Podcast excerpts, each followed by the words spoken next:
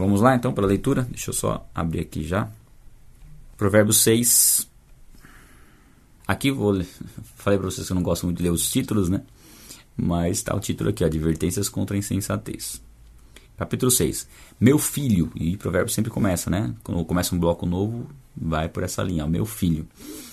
Se você serviu de fiador do seu próximo, se com um aperto de mãos empenhou-se por um estranho e caiu na armadilha das palavras que você mesmo disse, está prisioneiro do que falou. Então, meu filho, uma vez que você caiu nas mãos do seu próximo, vá, humilhe-se, insista e incomode o seu próximo.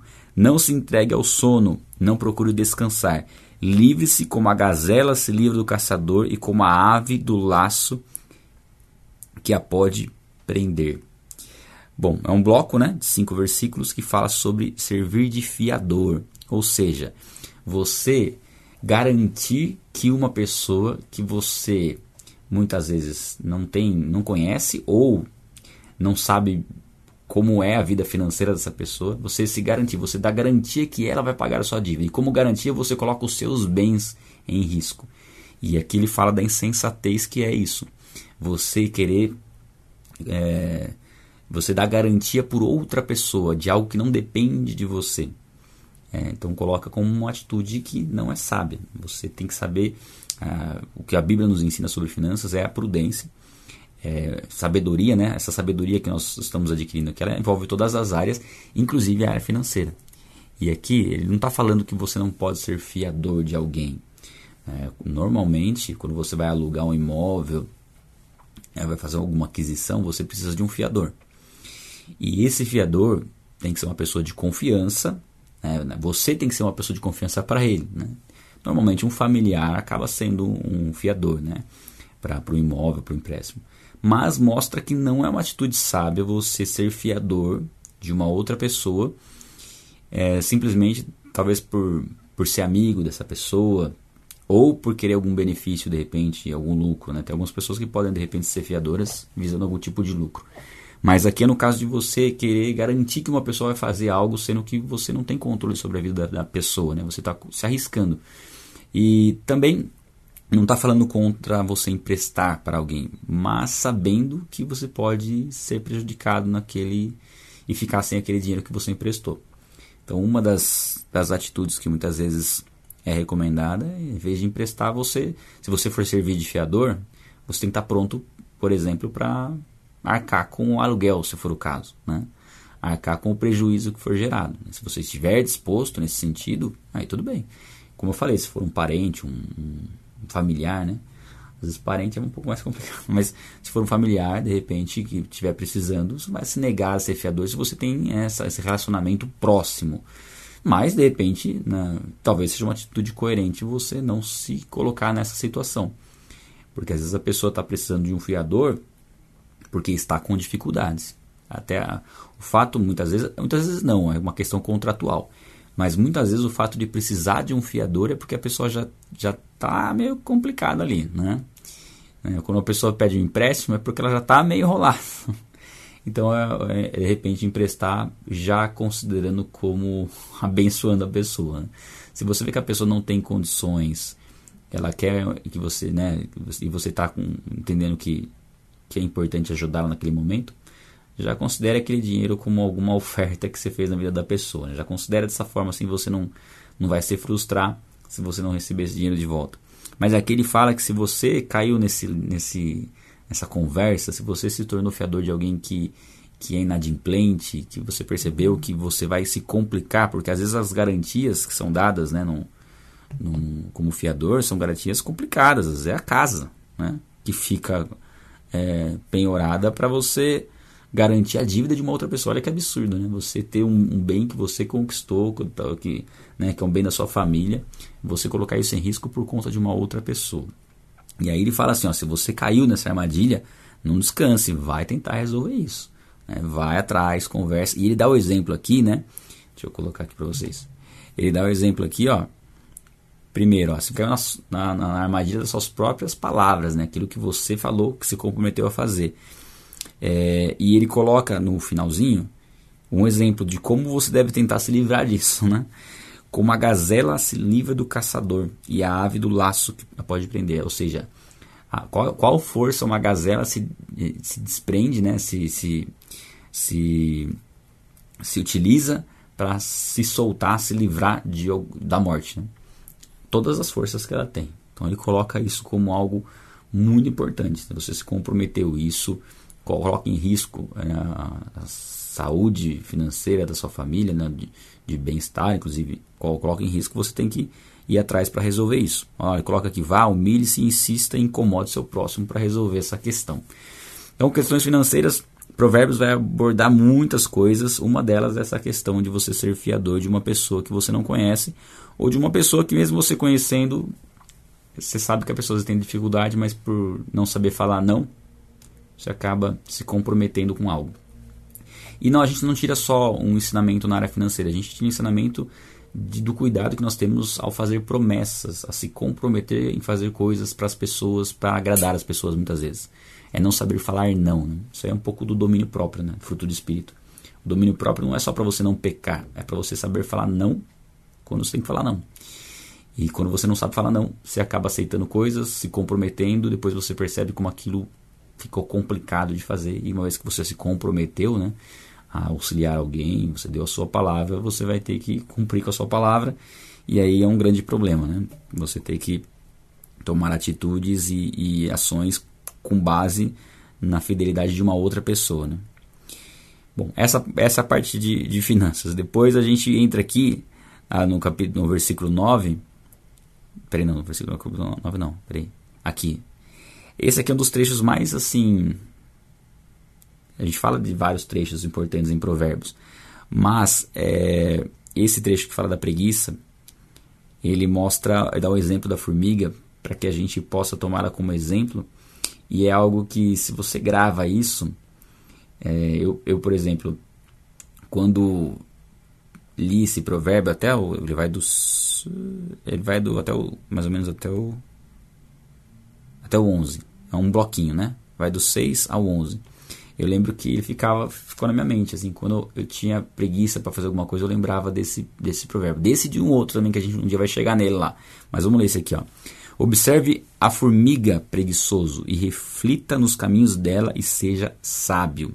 Vamos dar o exemplo da formiga. Ela não tem chefe nem supervisor nem governante e ainda assim armazena suas provisões no verão e na época da colheita ajunta seu alimento então Salomão, né? Deus, através da vida de Salomão, dá o exemplo da formiga e mostra como a criação de Deus ela pode nos ensinar muito. E a formiga é um deles, porque ela não tem chefe, não tem supervisor e ela faz o que precisa ser feito.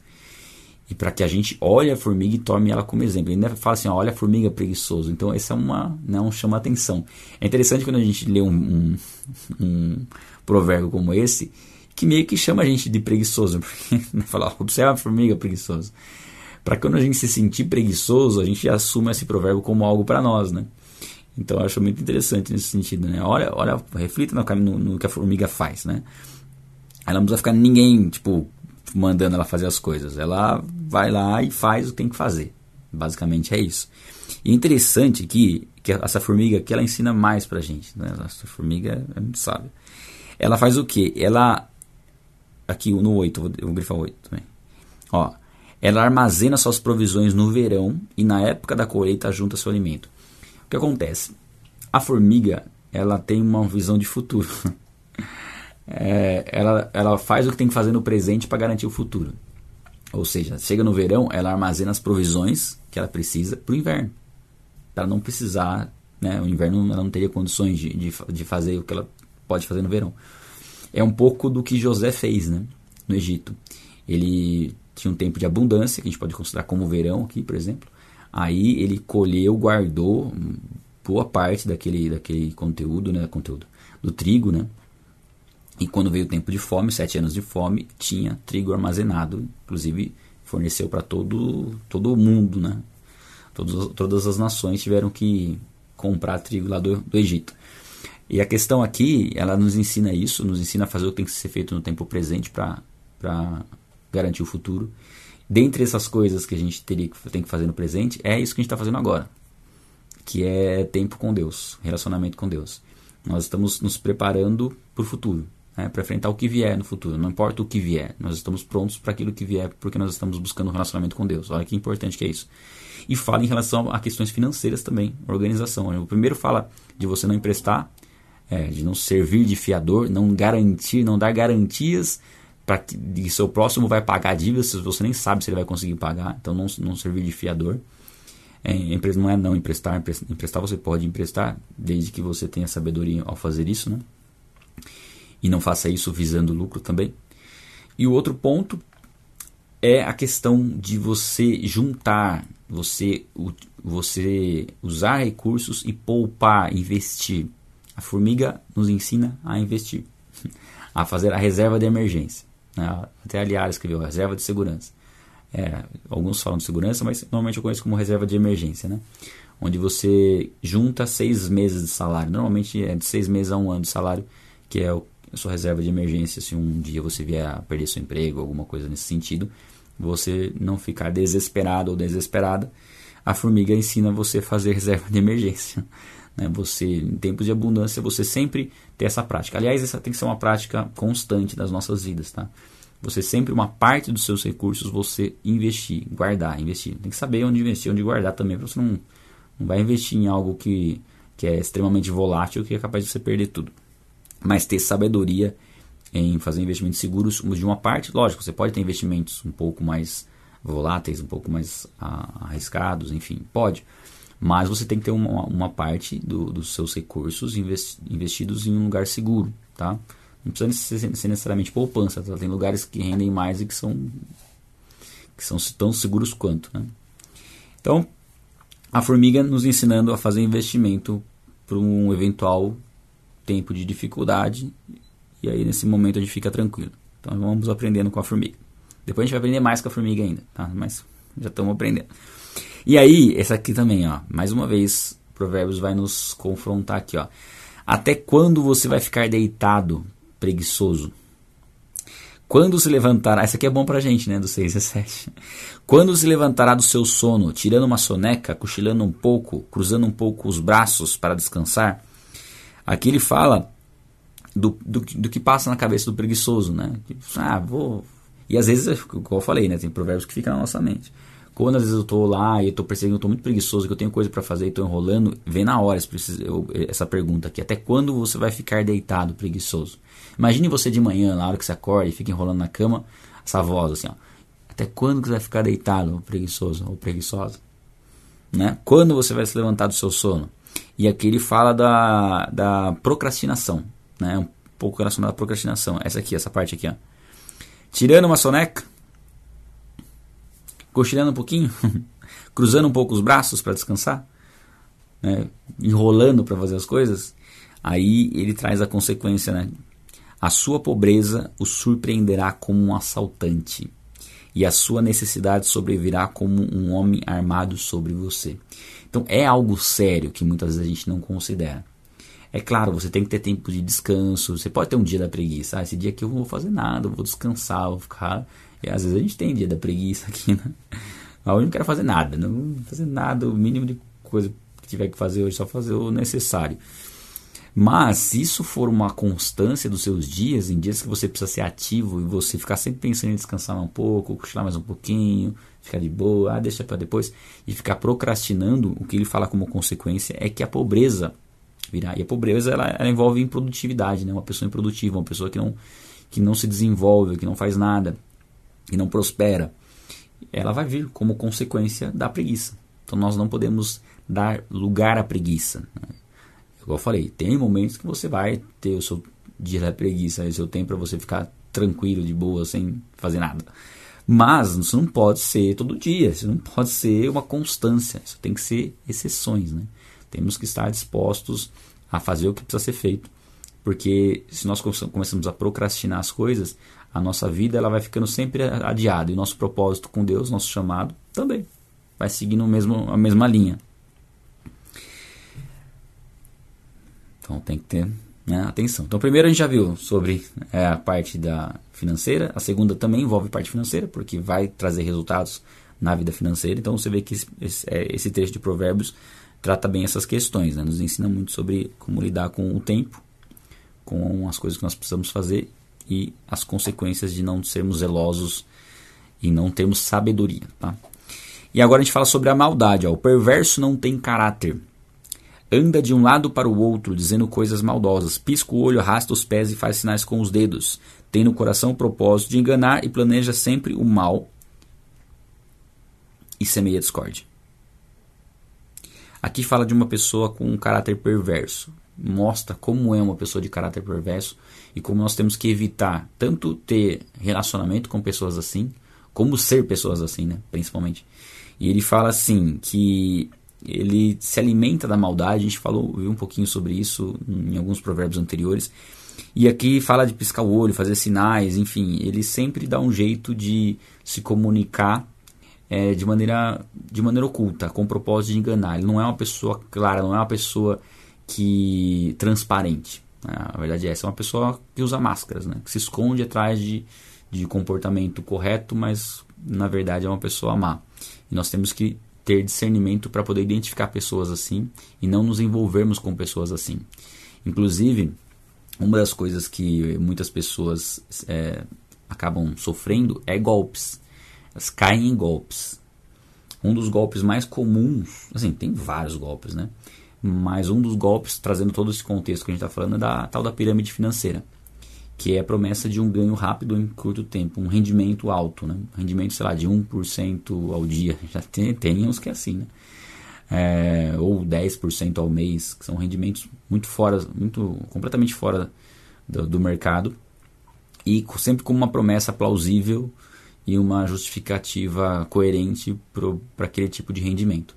Hoje a gente tem, né, a gente tem muito histórico agora de, com as criptomoedas de um ganho né, em relação às criptomoedas que na verdade acaba servindo só como máscara para pirâmides financeiras que prometem um, um, retorno desde que você né, faça algo e indique alguém. E as pirâmides elas vão se, se, se é, modernizando e, e normalmente o argumento que a pessoa que está na pirâmide acaba ouvindo e sendo convencida é assim: você não precisa indicar ninguém, é só você ficar lá com seus recursos, é, deixar lá que você vai ter seu rendimento. Mas se você indicar alguém, você ganha mais, você potencializa seus ganhos.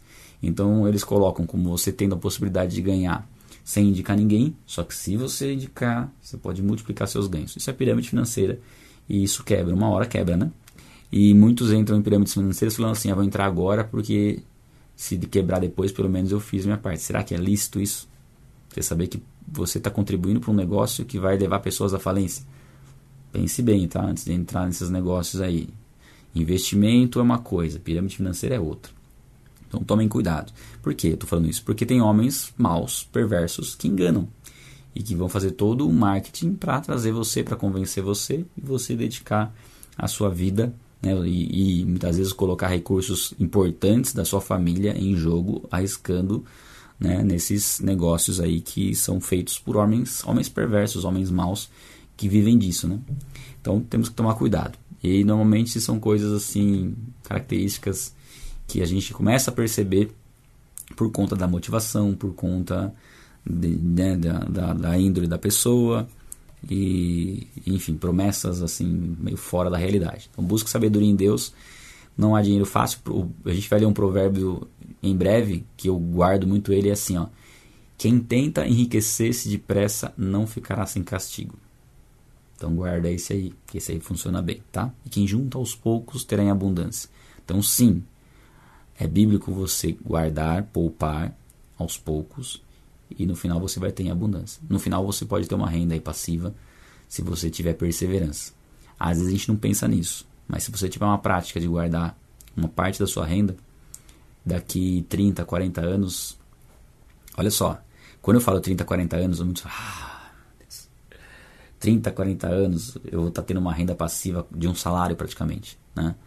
E não vou fazer a conta aqui certinho, né? Isso aí é, seria um tema para questão, questões financeiras, mas às vezes a gente não pensa isso. Vamos imaginar que você, você guardando dinheiro em, em, entre 30 e 40 anos você consiga uma renda aí mensal atual de 5 mil reais, um exemplo. Não é uma ótima renda? Né? 5 mil reais por mês? Ok. Então imagine que você, para ter uma renda passiva de 5 mil, você tenha que ficar 40 anos guardando. Aí você fala, meu Deus, 40 anos, eu vou estar tá com 70, eu vou estar tá com 60, eu vou estar tá com um... Agora você para e pensa, se seu pai tivesse feito isso, né, como você se beneficiaria disso? Então, às vezes a gente fica pensando é, algumas coisas e não entende que todo o tempo presente ele deve ser desfrutado de maneira e, e ele tem um, uma alegria e uma maneira de ser desfrutado. Não importa a idade que você tem. Ah, a idade mais gostosa de viver é a juventude. Não necessariamente. Porque quando você vive uma idade mais, mais avançada, você tem família, muitas vezes, né? Você tem filhos, netos. Mesmo se não tiver, você tem experiência de vida, você pode influenciar as pessoas, você tem conhecimento, você está mais próximo de se encontrar com o Cristo, é, você vai ter sabedoria para usar os recursos em prol do reino. Então, como seria bom você, por exemplo, chegar aos 60, 70, aos 80 anos de idade com muitos recursos financeiros, não precisando depender de trabalho e podendo investir no reino e podendo, enfim, descansar de atividades maçantes e fazer somente o que você gosta, desfrutando de toda a sua família.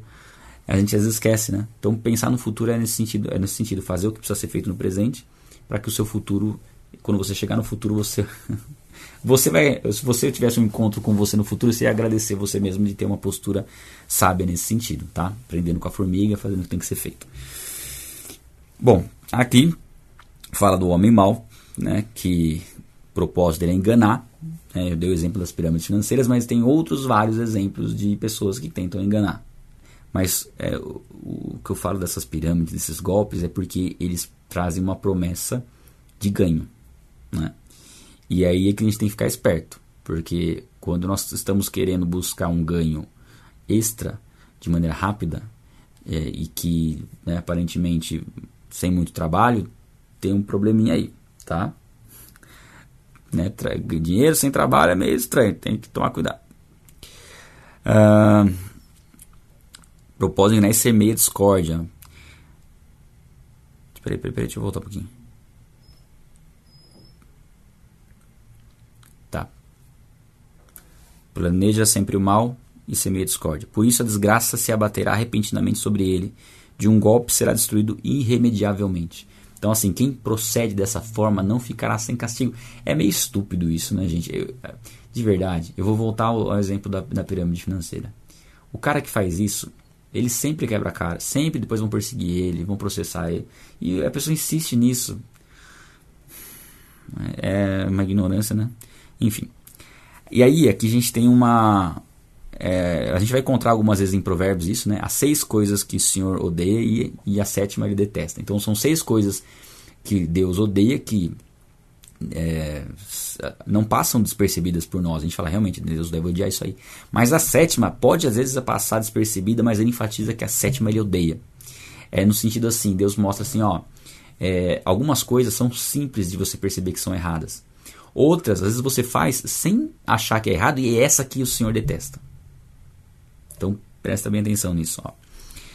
Olhos altivos, né, de orgulho, língua mentirosa, né, aquele que, que, que, só profere mentiras, que engana as pessoas, mãos que derramam sangue, né, o homem que, que, que violenta, ou mulher violenta, né, uma pessoa que, que, que mata os outros, né, um assassino, um homicida, coração que traça planos perversos, né, que planeja o mal contra o outro, prejudicar financeiramente ou de outras formas também pés que se apressam para fazer o mal, ou seja, não, não tem assim, essa, essa sensibilidade, não tem apreço pelo bem, né? testemunha falsa, que aí, aí, aí a sétima, que seria essa daqui, né? Então a gente tem olhos altivos, língua mentirosa, mãos que derramam sangue, coração que traça planos perversos, pés que se apressam para fazer o mal, testemunha falsa que espalha mentiras, seria a sexta, né? Isso. Testemunha falsa que espalha mentiras, que é algo terrível também, né? A pessoa ela ouve algo e ela distorce aquilo com, com propósito ou de prejudicar alguém ou de deixar a história mais interessante, enfim, seja qual for o propósito de você é, dar falso testemunho, isso, é, isso é, é, aos olhos de Deus é péssimo, é, é, é, abominável aos olhos de Deus. E o último, aquele que semeia, que provoca discórdia entre irmãos. Esse, essa que o Senhor detesta. Né? Você vê que as, uh, o Senhor odeia e o Senhor detesta. A sétima, que parece uma que às vezes a gente não, não presta muita atenção, Deus dá uma ênfase maior a ela. Porque provocar discórdia entre irmãos é algo extremamente complicado, porque mostra nós fomos chamados para ser pacificadores. Né? Bem, bem-aventurados os pacificadores. O próprio Sermão do Monte ali Jesus fala. Então nós fomos chamados para promover a paz, quando possível promover a paz, e não o contrário, promover discórdia. Então, como que alguém promove discórdia? Quando ele ouve uma fofoca, alguma coisa assim, e ele alimenta aquilo. Ele não tem a atitude de tentar intermediar um conflito. Ele, na verdade, quer que aconteça o conflito. É igual as crianças, né, no, no, no colégio que fica gritando briga, briga, briga, briga. É nesse sentido. E um fica falando que o outro falou mal do outro e tal, até para gerar. Na escola isso era, era comum, né? Aquele que não queria briga, que era o chato na história. Quando na verdade era aquele que tá, estava agradando a Deus com a sua atitude, né? De não, de não de intermediar conflitos, para resolver conflitos. Nós fomos chamados para isso. O maior conflito que nós fomos chamados para resolver é o conflito entre o homem e Deus. Nosso chamado é o chamado da reconciliação, reconciliar pessoas com Deus. Por isso que é algo que Deus detesta, porque essa discórdia, causar discórdia, é o oposto ao nosso chamado. Nós somos chamados para reconciliar pessoas com Deus e reconciliar pessoas entre elas também, na medida do possível, no, no que nós pudermos. Então, se é uma coisa que Deus detesta, significa que o oposto é algo que Deus ama de uma maneira preciosa. Então, se nós nos empenharmos em resolver conflitos, isso é maravilhoso. Se você sabe que uma pessoa tem algo contra uma outra, às vezes acontece isso. Às vezes você tem amizade com duas pessoas e você, você sabe que elas se odeiam. Peraí, mas se você tem amizade com as duas pessoas é porque você consegue enxergar algo bom nas duas. Então qual seria o seu papel? Fazer com que elas também enxerguem esse ponto bom, né, uma da outra, para que se desenvolva uma amizade. E você tem condições de fazer isso porque você conhece as duas e sabe o ponto de vista das duas. Então você pode conversar com as duas e intermediar uma reconciliação.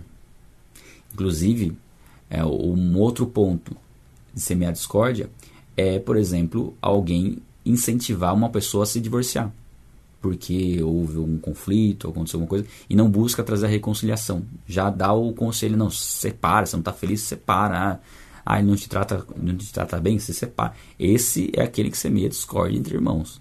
Aquele que, que é temente a Deus mesmo, ele vai trazer a, vai buscar trazer a reconciliação e vai buscar fazer com que a pessoa enxergue por uma outra ótica. O que semeia discórdia vai fazer com que a pessoa sempre olhe pela ótica pior, sempre olhe para o erro, para o problema, para tomar a decisão de definitivamente romper com aquilo. Então eu creio que isso até se encaixa com o que a gente vai ver na sequência. Né? E é importante nós termos noção da nossa, da nossa missão, né? do que nós fomos chamados para fazer. Somos chamados para sermos pacificadores, reconciliar as pessoas com Deus e entre elas também. E aí, mais uma vez, a gente fala da questão do adultério. Né? Meu filho, obedeça aos mandamentos de seu pai e não abandone o ensino de sua mãe. A gente já viu essas afirmações um pouco antes em Provérbios, da importância de ouvir os pais e, e ter essa recomendação familiar, né? É, buscar prezar pela família, né? os valores familiares. Amarre-os sempre junto ao coração e ao redor do seu pescoço. Quando você andar, eles os guiarão. Esse aqui é legal. Ó. Quando você andar, eles os guiarão, né? os mandamentos, a obediência. Quando você dormir, o estarão protegendo. Quando acordar, falarão com você. Então é uma forma de viver, envolve todas, todo, todo, as, todas as, 20, as 24 horas do nosso dia, né? Quando nós estamos acordados, quando nós vamos dormir, quando nós acordarmos pela manhã, nós seremos guiados, seremos protegidos pelo bom proceder, né? pelo agir com sabedoria, com prudência, com bom senso, nós estaremos protegidos e podemos descansar.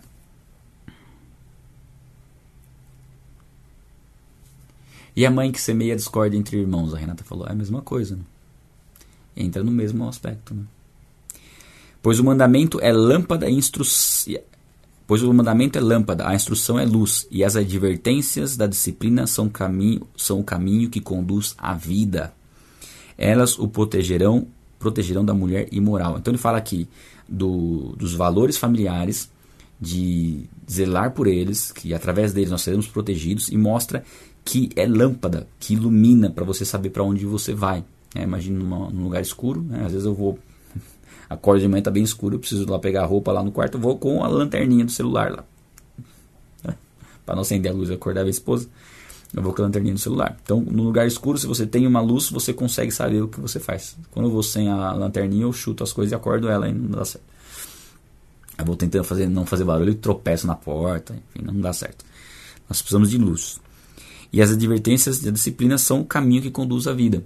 Então, uma vez que nós recebemos as, as, as, advertências que a Bíblia nos traz, nós estamos com, caminhando para a vida. E se nós não dermos ouvidos às advertências, nós estaremos caminhando para a morte, necessariamente. Né? Uma consequência natural.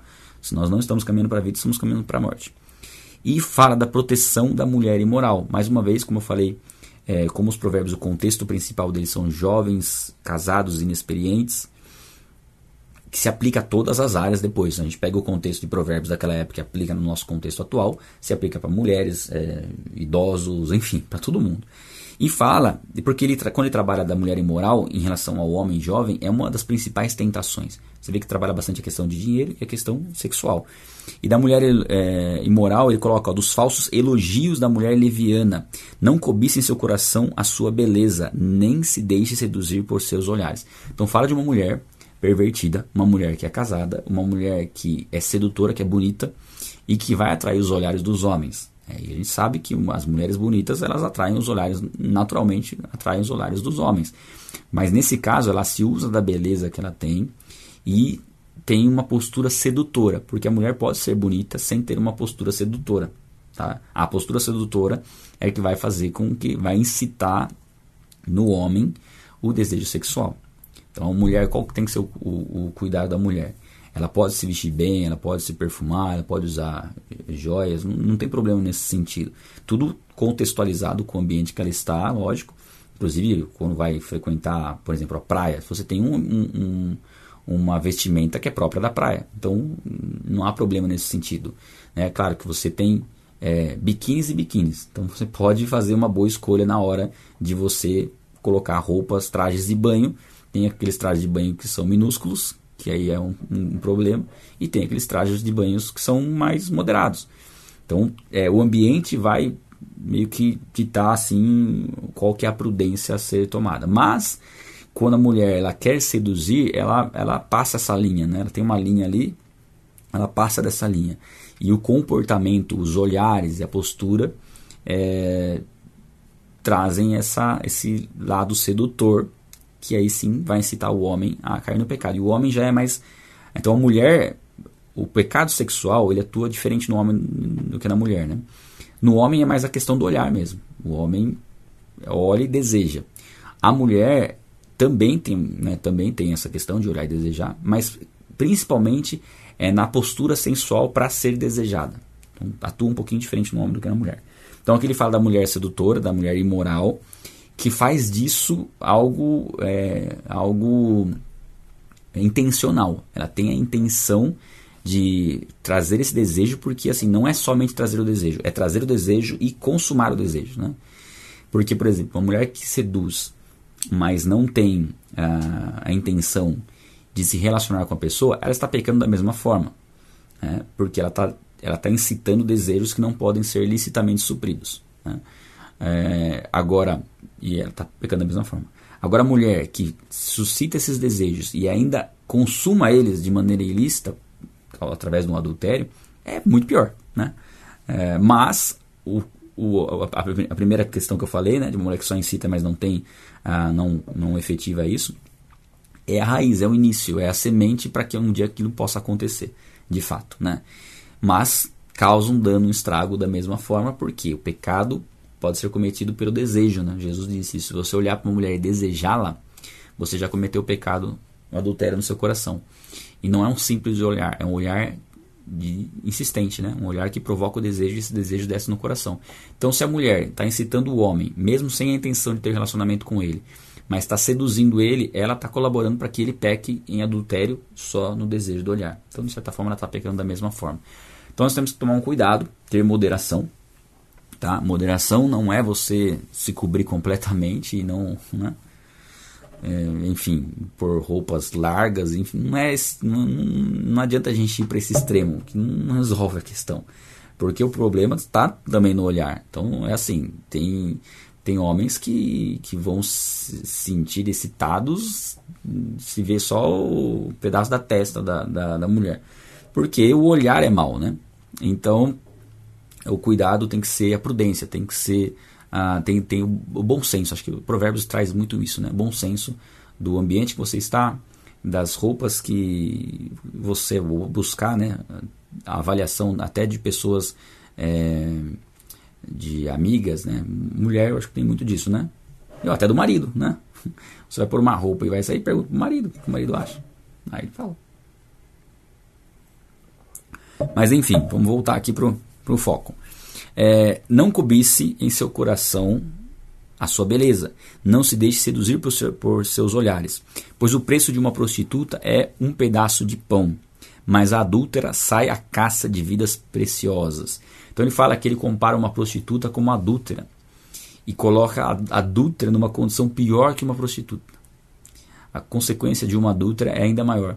E a questão aqui é que a prostituta ela já, já, é, já é algo claro que ela está no pecado e que o propósito dela é ter relações sexuais em troca de dinheiro. Então aqui fala um pedaço de pão, fala de que muitas prostitutas não vão nem assim, é, que o homem não precisa desprender de muitos recursos financeiros para ter relação com uma prostituta. Ah, vendo um pouquinho na tradução do, do hebraico, também pode ser o sentido de que o homem que se envolver com prostituição vai ir à falência, né? E vai ter só um pedaço de pão. É, é uma outra variação da interpretação desse versículo aqui, da tradução desse versículo aqui, que também faz sentido.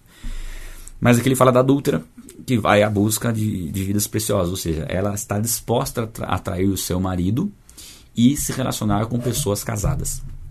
Ela já entrou num ciclo ali, numa, numa é, cauterização da mente em relação ao que é prudente, ao que é correto, ao que é ao que é certo, né? não, é, não é pecaminoso e, e se embrião nesses caminhos. Pode alguém colocar fogo no peito sem queimar a roupa? É um pouco do que a gente falou ontem, né? Pode alguém pular de uma ponte sem cair no chão? Né? É um pouco nesse sentido. Pode alguém andar em brasa sem queimar os pés? Assim acontece com quem se deita com mulher alheia. Ninguém que a toque ficará sem castigo. Aqui é uma afirmação, eu vou grifar aqui, ó, é uma afirmação bíblica, é uma promessa ao contrário, né? É uma consequência. Assim acontece com quem se deita com mulher alheia. Ninguém que a toque ficará sem castigo. Essa aqui é um, esse aqui é um juízo contra o adultério. A pergunta é: se você entende a Bíblia como a palavra de Deus e lê um versículo como esse, você vai cogitar a possibilidade de cometer um adultério? Né? sabendo que é, é, evidente que haverá um castigo, haverá um, uma consequência terrível uma, através da, dessa ação. Então aqui, eu creio que né, quando a gente tem a, palavra, a, Bíblia como palavra de Deus, as coisas começam a, a, a, funcionar de forma diferente. Porque tem, tem algumas coisas que a gente fala, meu Deus, eu não vou nem chegar perto disso, porque é, é a mesma coisa que eu tacar fogo no meu, no meu, no meu colo. Né, o exemplo que eu dei, é a mesma coisa que eu pular de uma ponte. Você vai pular da ponte sabendo que você vai cair lá embaixo? Você não vai. Né? Então você vai cometer adultério sabendo que isso vai gerar uma consequência. A única motivação que pode existir para adultério, né? É, dizendo quando você está sóbrio, tá? Depois eu vou falar um pouquinho sobre isso daqui a pouquinho. É, a única motivação é se você imaginar que não, aquilo não vai te destruir, que não vai haver consequências. E quem não tem temor a Deus imagina que pode ser que não haja consequências, pode ser que ninguém descubra.